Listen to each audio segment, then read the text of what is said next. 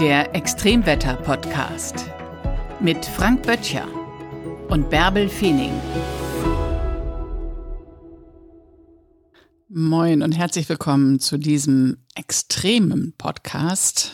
Ja, in dem es äh, darum gehen wird, wie Unternehmen sich an den Klimawandel und auch an Extremwetterereignisse anpassen. Denn das ist eine sehr, sehr spannende Fragestellung, die da draußen gerade viele Unternehmen und Unternehmerinnen beschäftigt. Was mache ich mit meinem Unternehmen mit dem Klimawandel? Ist es für mich eigentlich relevant oder ist das etwas, über, die, über das alle reden, aber für mich als Unternehmen spielt das eigentlich keine ganz so große Rolle? Muss man da nicht eigentlich nochmal unterscheiden oder nochmal genauer aufteilen, was ist eigentlich Extremwetter, was ist Klimawandel? Ist Extremwetter durch den Klimawandel bedingt oder was haben die beiden miteinander zu tun? Kann man das nochmal ein bisschen aufdröseln vielleicht zu Beginn? Ja, das ist, glaube ich, ganz gut. Ähm, Wetter und Klima einmal ganz kurz natürlich unterschieden. Wetter, wissen wir, ist das, was draußen gerade in der Atmosphäre gerade passiert. Der jetzige Zustand der Atmosphäre, der Wind, den wir draußen jetzt spüren, den wir wahrnehmen, die Sonne, ob sie jetzt scheint oder nicht, die Temperaturen, die wir draußen messen, all das ist Wetter.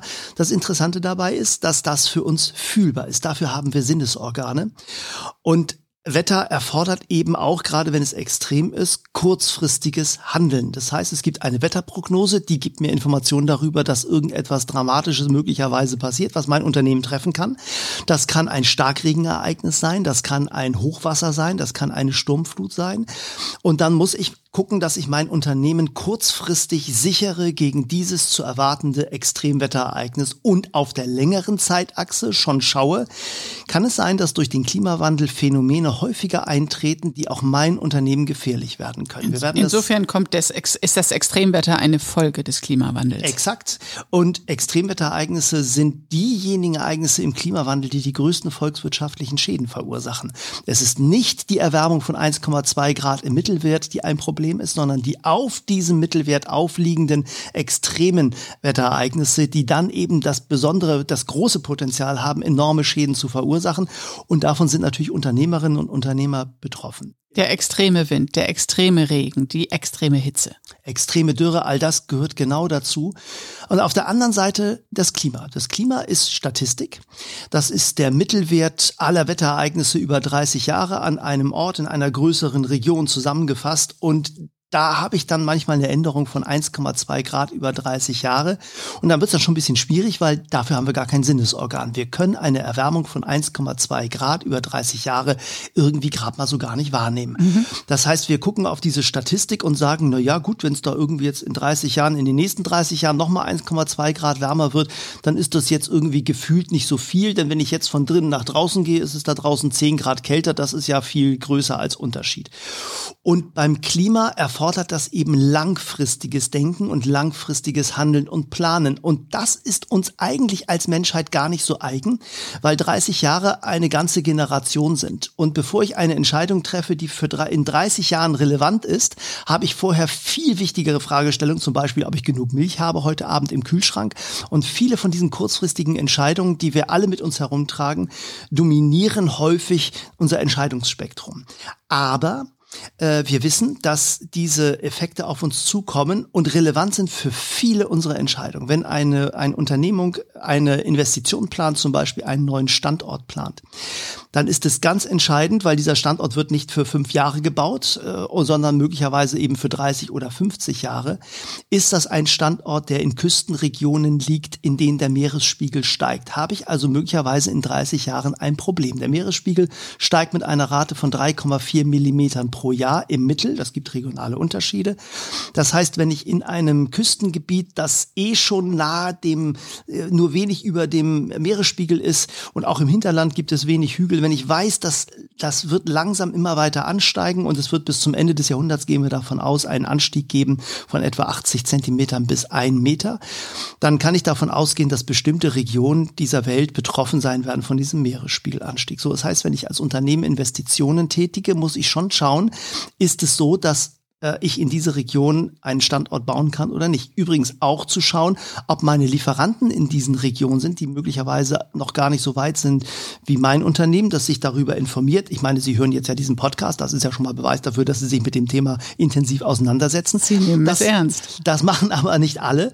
Äh, und deshalb ist eben auch wichtig, bei den Lieferketten äh, zu schauen, was bekomme ich eigentlich als Zulieferung? Wie gehen die dort mit dieser Klimasensibilität um? Äh, können die damit eigentlich eigentlich äh, so umgehen, dass wenn etwas eintritt, Extremwetter eintreten, Hurricane diese äh, Region treffen, äh, dass weiterhin die Versorgung meiner Produktion gesichert ist und ich meine Produkte weiterhin entwickeln kann und auf den Markt bringen kann. Also diese Fragestellung werden beim Klima eben auf einer viel lang, viel einer größeren Zeitskala äh, betrachtet und hängen eben ganz stark mit den, mit den Fragestellungen ab, in welche Richtung muss ich investieren, in welche Richtung möchte ich Produkte entwickeln, wie möchte ich zukünftig meine, meine Lieferketten darstellen. All das spielt natürlich damit hinein. Und das ist einfach heutzutage ein, ein Punkt, den man mit bedenken muss, den man nicht einfach äh, vom Tisch wischen kann, sondern Klimawandel existiert und äh, spielt eine Rolle, hat Einfluss auf unser aller Leben und eben für Unternehmerinnen und Unternehmer erst recht. Und das geht bis hin zur Energieversorgung. Also die Fragestellung ist ein Standort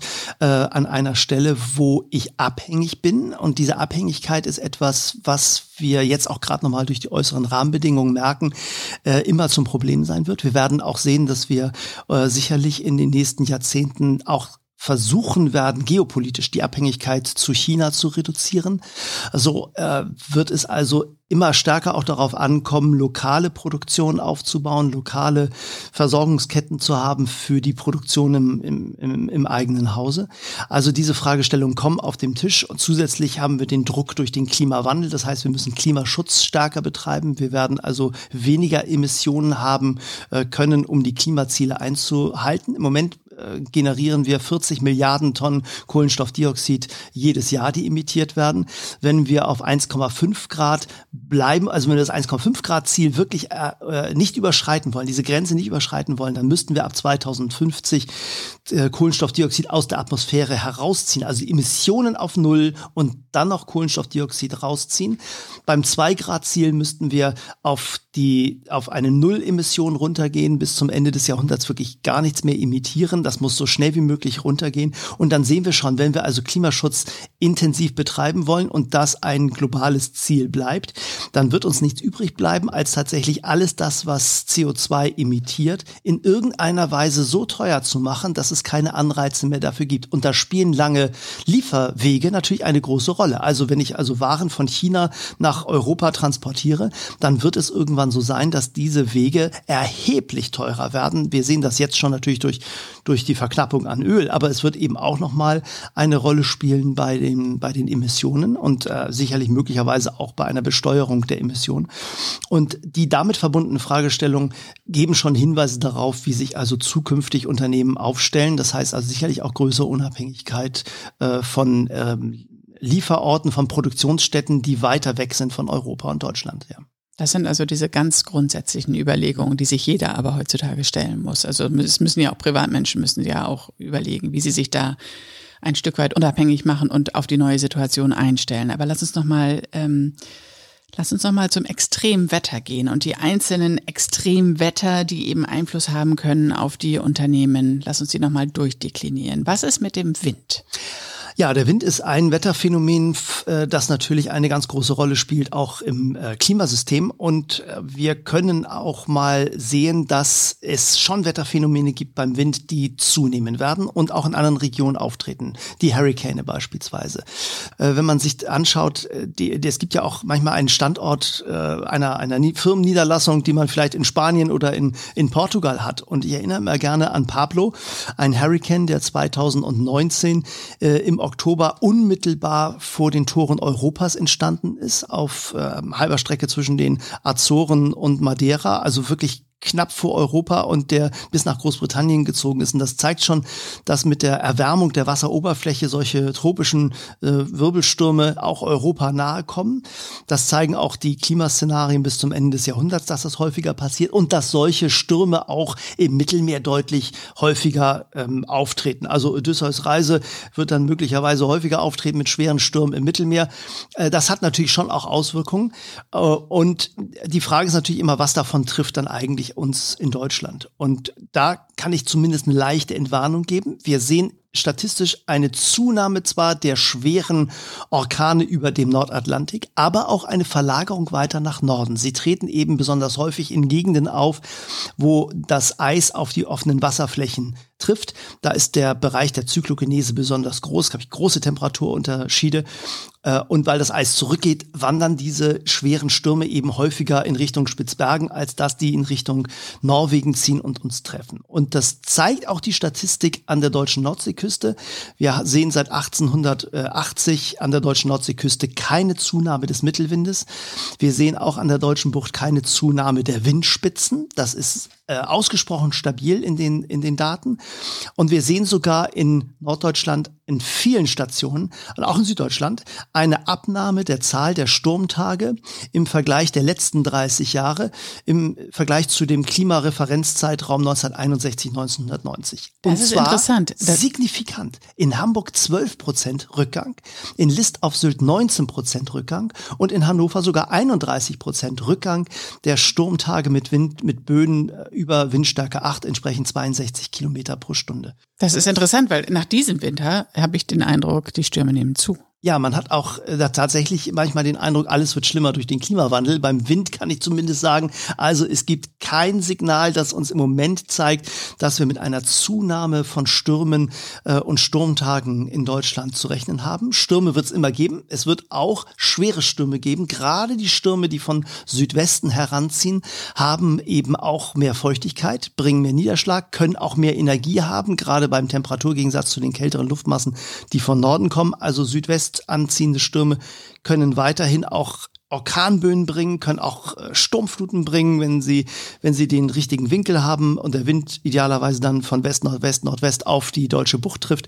Aber äh, statistisch betrachtet gibt es da zumindest jetzt kein Signal. Allerdings muss man sagen, regionale Unterschiede zeigen, dass in diesem gesamten Abwärtstrend, was die Zahl der Sturmtage angeht, es durchaus Gebiete gibt, Hamburg gehört zum Beispiel dazu, mit einer Zunahme der Sturmtage im Sommer, im Juni und im Juli. Und zwar signifikant. Im Juli über ein Drittel mehr Sturmtage. Das sind aber keine Orkantiefs, sondern das sind Sturmböen, die durch schwere Gewitter auftreten. So, und das ist interessant, weil im Sommer nämlich die Bäume alle unter Laub sind. Das heißt, eine Sturmböe der Stärke 8 geht im Winter einfach durch die Eichen durch während dann im Sommer das ein riesengroßes Segel ist und dann ist der Druck, der Winddruck viel größer und dann können diese Bäume eben tatsächlich auch äh, umstürzen. Äh, das heißt also, man kann schon mal gucken, wenn man äh, in seinem Unternehmen um seine Niederlassung oder seinen Firmensitz herum ein paar Bäume hat, die Flachwurzler sind, die äh, dann äh, im Sommer vielleicht voll unter Laub stehen und eine ja südwestlich des Gebäudes stehen, dann sind die bei Gewittern eben prädestiniert dafür, dass die vielleicht auch mal auf das Haus des Unternehmens Unternehmens fallen können, auf die Halle oder so. Also insofern, das ist etwas, was man dann natürlich schon mal im Blick haben kann. Aber, Aber man kann doch jetzt nicht Bäume fällen, die in Südwestrichtung fallen können, nur damit sie im Sommer nicht umstürzen. Also Nein, also man sollte jetzt nicht rausgehen und wahllos irgendwelche Bäume fällen. Aber natürlich ist es so, dass man sich die Bäume natürlich anschaut. Das macht man ja auch. Und äh, man würde einen gesunden Baum, eine, ja, das, der, der, der bleibt da auch entspannt stehen. Aber trotzdem ist es natürlich schon so, äh, dass man die Bäume ja, gerade die Älteren, wenn sie doch irgendwann anfangen, morsch zu werden, und äh, so ein Baum steht südwestlich äh, meines Firmengeländes und so, dass da die, die Produktionshalle daneben ist, na, da würde ich mir den Baum schon mal immer zwischendurch mal einmal im Jahr anschauen, ob der denn auch den nächsten, den nächsten Gewittersturm da überstehen kann. Es ist einfach möglich, dass der dann auch mal umfällt, natürlich. Also beim Wind tut sich nichts, das wird nicht schlimmer. Ja, da kann ich zumindest mal so eine sanfte Entwarnung geben. Ganz anders ist es aber beim Regen. Die Regengüsse sind extremer geworden. Denk nur an den Starkregen im letzten Jahr. Ja, äh, das ist tatsächlich ein Phänomen, das äh, wir wirklich im Auge behalten müssen, und zwar in zweierlei Richtung. Einerseits in der in Richtung Zunahme der Starkregenereignisse und gleichzeitig auch in der Richtung der Zunahme der Trockenheiten. Äh, Starkregenereignisse, das sehen wir, nehmen zu. Äh, die Wahrscheinlichkeit dafür wird größer. Eine Atmosphäre, die ein Grad wärmer ist, äh, kann sieben Prozent mehr Feuchtigkeit aufnehmen. Das kommt dann eben auch als Starkregen häufig wieder aus den Wolken heraus. Äh, und das ist für Unternehmen natürlich schon eine, eine Fragestellung, wie gehe ich damit um? Denn Wasser kann wirklich massive Schäden einricht, äh, anrichten. Wir haben das gesehen in, in Hamburg beispielsweise in der Europapassage im Sommer 2011. Ein Starkregenereignis, 80 Liter Regen pro Quadratmeter sind gefallen innerhalb von 30 Minuten. Das sind acht Eimer Wasser auf jeden Quadratmeter. Dann sucht sich das Wasser seinen Weg. Es läuft nicht nur durch die Fallrohre, die dann für solche Niederschläge in der Regel völlig unterdimensioniert sind, sondern es geht durch alles durch. Und wer damals bei Butni einkaufen war, konnte sehen, wie das Wasser durch die Luftschächte und durch die Lichtschächte aus den Lampen heraus lief. Okay, und man irgendwie. ahnt schon, dass da, wo Wasser und Strom beieinander, nah beieinander sind, kann das alles gar nicht so richtig gut sein. Und Wasser aus in so einem Gebäude drin zu haben, haben, ist ein echtes Problem. Aber wie kann man sich denn da schützen? Also natürlich kann man zum einen äh, die Lage seines Unternehmens, die Lage seines Gebäudes überprüfen, ob man in einem Hochwasser oder in einem starkregengefährdeten Gebiet liegt. Ja, das ist zum Beispiel eine der allerbesten Möglichkeiten. Also wenn man äh, eine Unternehmung hat, kann man tatsächlich dieses sogar modellieren. Äh, es gibt äh, dafür Modellrechnungen. Man kann eben genau schauen, liegt mein Unternehmen in einer Muldenlage. Man lässt quasi Starkregen auf ein Gebiet regnen und dann sieht man quasi, wie die Abflüsse genau sind und wo sich das Wasser sammelt. Und dann kann man schon sehen, liegt mein, liegt mein Standort im Industriegebiet möglicherweise genau so, dass das Wasser sich dann da an der Stelle sammelt, wenn es dann dann eben ein Starkregenereignis gibt. Und dann kann man in solchen Modellen sogar äh, Maßnahmen ergreifen, um zu sagen, ich steuere das Wasser, ich baue vielleicht ein Regenrückhaltebecken an irgendeiner Stelle, um das Wasser auch aufzusammeln und äh, zu puffern. Auch vor allen Dingen die Fließgeschwindigkeit zu reduzieren. Gerade hohe, hohe Fließgeschwindigkeiten haben ein hohes Schadenspotenzial. Wir vergessen immer, dass ein Liter Wasser ein Kilogramm schwer ist. Und wenn das irgendwo runterstürzt, dann fällt eben ein Kilo runter. Und wenn da ein großer Wasserstrom ist mit 1000 Litern, dann ist das eine Tonne. Das hat einfach auch richtig Gewicht. Und deshalb ist Wasser eben eine unglaubliche Masse, die unglaublich viel Kraft entwickeln kann bei hohen Fließgeschwindigkeiten. Also Wasserläufe dann zu bremsen bei Starkregen, aufzufangen, vom Gebäude wegzuhalten, das kann man modellieren. Und dann kriegt man schon eine sehr, sehr gute äh, Angabe und Ansicht darüber, was man dann als Maßnahme ergreifen kann, äh, um sich vor diesen Starkregenereignissen zu schützen. Und es wird zunehmend auch bedeutsam, äh, dieses Wasser zu sammeln. Denn äh, gerade Unternehmen, die auch Wasser brauchen in ihren äh, Produktionen, äh, landwirtschaftliche Betriebe haben das sowieso. Wir werden auch längere Trockenphasen erleben. Ähm, wir sehen das auch. Äh, wir sehen, wenn wir die letzten 30 Jahre mit den 30 Jahren davor vergleichen, dass die trockensten Jahre in beiden Zeiträumen trockener geworden sind und die nassesten Jahre nasser geworden sind. Also beides scheint offensichtlich Teil des Klimawandels zu sein.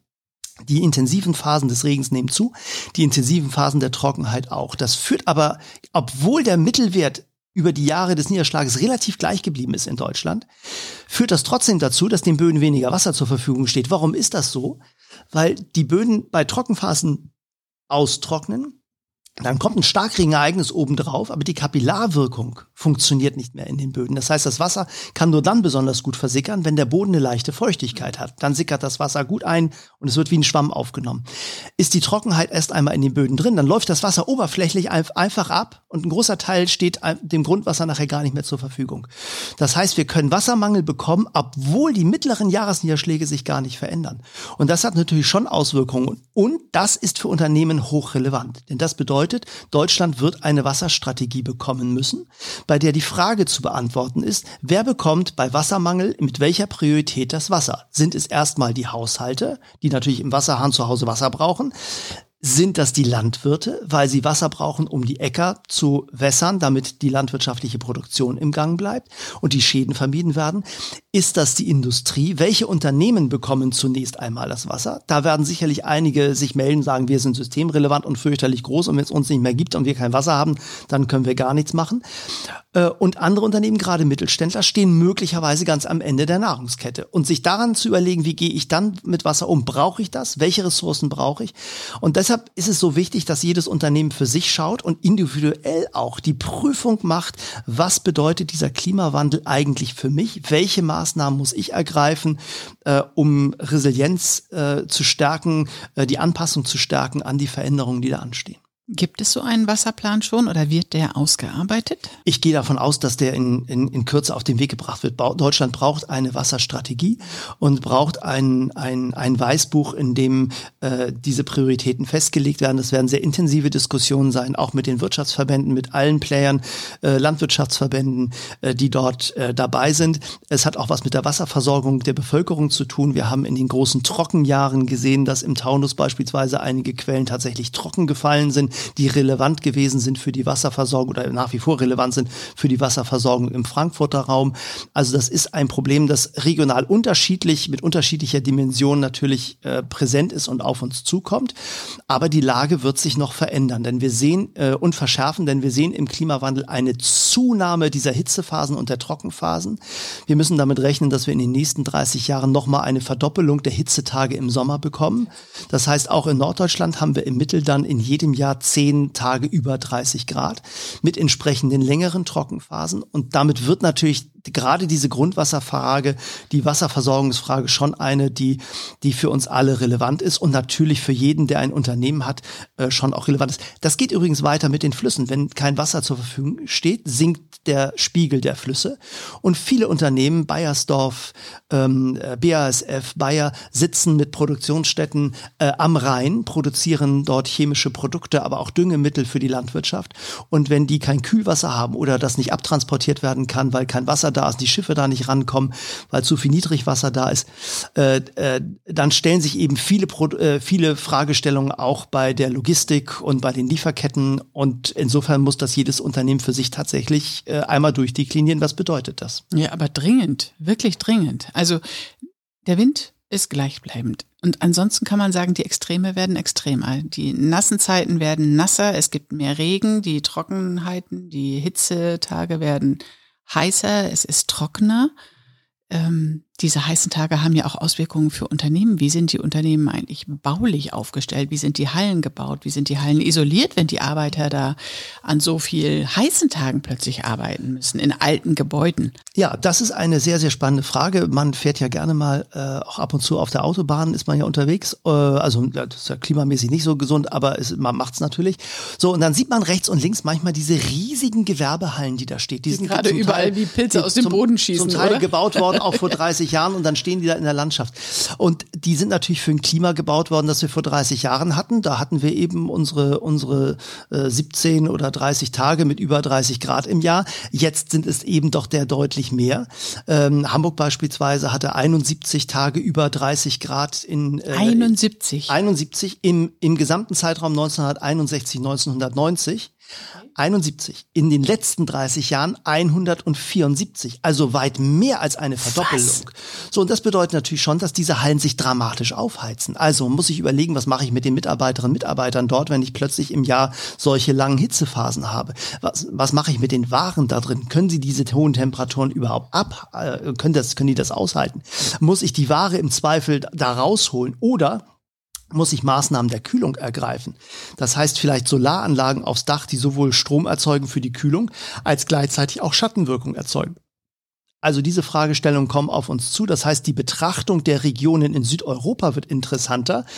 Denn wir dürfen nicht vergessen, eine Stadt wie Hamburg wird klimatologisch am Ende des Jahrhunderts ungefähr da liegen, wo jetzt klimatologisch Bordeaux, Nizza und Split liegen, also irgendwo in Südeuropa. Und dann kann man sich schon mal angucken, wie sind denn dort eigentlich diese, diese Unternehmen aufgestellt? Wie werden dort Gebäude gebaut? Und dann sieht man, dass viele Gebäude dort zum Beispiel in weißer Farbe gebaut werden, weil sich weiße Gebäude nicht so stark erhitzen. Es werden auch häufig Gebäude gebaut mit nicht ganz so großen Fenstern, weil kleinere Fenster dazu führen, führen, dass eben die Wärme nicht so stark ins Gebäude reinkommt. Aber ist doch alles schrecklich, Frank. Man war, braucht doch viel Licht. Ja, aber es gibt ja zum Beispiel die, die, die, also das, das, das Chile Haus zum Beispiel in Hamburg. Das ist ein ehrwürdiges Gebäude. Da ist nicht mal eine Klimaanlage drin und das hat diese Hitzetage hervorragend überstanden. Die Mitarbeiterinnen und Mitarbeiter konnten da gut arbeiten. Das ist Klinker, das sind dicke Wände und die Fenster sind nicht ganz so groß. Da heizt sich das Gebäude nicht auf. Wenn man dann aber in die, in die, in die, in andere Stadtteile fährt, dann sieht man wunderbare Glasgebäude, die unglaublich transparent sind, die aber auch wie ein Gewächshaus sich wahnsinnig schnell aufheizen. Und dann muss ich Maßnahmen ergreifen der Kühlung. Und die sind zum Teil sehr aufwendig. Dann werden Verschattungsanlagen gebaut, die dann manchmal funktionieren oder auch nicht, die sehr teuer sind. Man muss die alle warten.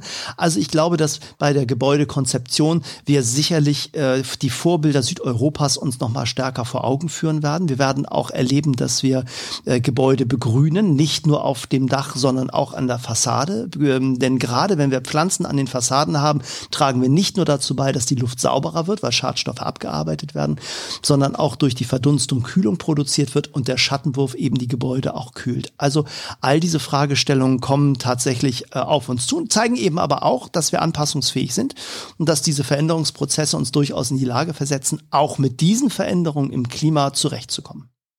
Große Aufgaben, die vor uns liegen. Ja, und die Hitze spielt eben ein, eine, eine ganz große Rolle. Anpassung spielt, äh, habe ich eben schon erläutert, ein, ist ein ganz, ganz wichtiger Aspekt. Und ich glaube, umso mehr ist das Thema Wachstum bei Unternehmen ja immer eines, das von Bedeutung ist. Ich vermute, äh, dass wir eine, eine Transformation haben werden, die uns noch viel stärker die Bedeutung der Stabilität als Unternehmensziel äh, zeigt. Denn stabile Unternehmen, die all dieses berücksichtigen, haben auch die besten Aussichten in der Zukunft zu existieren. Hinzu kommt ja auch, dass es Rahmenbedingungen geben wird, die sich verändern. Wir haben die neue Taxonomie, äh, die auf europäischer Ebene kommen wird. Das heißt, Unternehmen, die mehr als 200 200 Mitarbeiterinnen und Mitarbeiter haben, bekommen eine Berichtspflicht, in der die Geschäftsberichte ergänzt werden durch einen Nachhaltigkeitsbericht. In diesen wird dokumentiert, was die Unternehmen alles machen. Und dieses ist Grundlage für die Festlegung der Zinssätze der Banken für Investitionen der Unternehmen. So, und das ist natürlich ein interessanter Prozess, weil der bedeutet nämlich die Unternehmen, die sich auf diesen Weg machen und je früher sie damit anfangen, je besser sie sich vorbereiten auf diese Veränderungen, die da kommen, sowohl in der Anpassungs Strategie als auch beim Klimaschutz, haben natürlich die besten Voraussetzungen, auch in Zukunft ihren Platz zu haben und eben auch vielleicht an anderen Unternehmen vorbeizuziehen. Sie haben einfach auch einen wirtschaftlichen Vorteil. So, im Moment ist das alles noch ziemlich neu. Es sind noch ganz viele Fragen offen, weil noch nicht klar ist, wie, was muss ich da eigentlich reinschreiben in die Berichte und es ist genauso noch nicht klar, wie werden eigentlich diese Berichte von den Banken bewertet.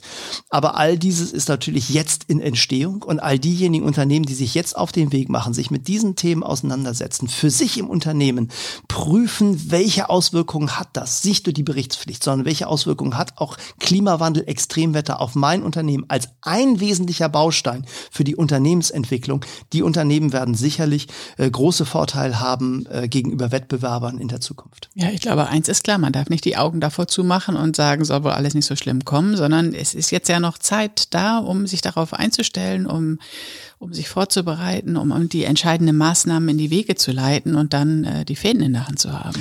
Ja, und es zeigt sich auch, dass all diese Veränderungen, die wir auch global erleben mit der Kriegssituation in der, den russischen Krieg in der Ukraine, wir sehen auch die Fragestellung mit der Entwicklung äh, in China, wir sehen die Fragestellung der Rohstoff, äh, der Ressourcenfragen, die auf uns zukamen. Und natürlich spielt der Klimawandel da auch eine Rolle. All diese Überlegungen sind jetzt wichtig, wenn man Investitionen für die Zukunft trifft, was Standortfragen angeht, was Produktionsketten, Lieferketten angeht und all das zusammenzutragen und daraus daraus dann letztlich unter diesen Aspekten dann die, die richtigen Entscheidungen zu treffen, das ist für all die Kapitäne, die jetzt auf den Brücken ihrer großen und kleinen und mittleren Schiffe stehen, natürlich genau der richtige Moment. Jetzt muss man das machen, weil jetzt haben wir eine Gemengelage, von der wir einigermaßen wissen, was da so alles an Risiken auf uns zukommen kann. Insofern ist jetzt der beste Moment, sich intensiv damit auseinanderzusetzen. Und dann sind Sie eben auch vorbereitet auf Extremwetterereignisse. Davon gehe ich dann aus. Zumindest kann man sich da dann noch mal einen Meteorologen Rate ziehen, wenn man dann wissen möchte, ob es morgen so ein Ereignis gibt. Das war der Extremwetter-Podcast mit Frank Böttcher und Bärbel Feening.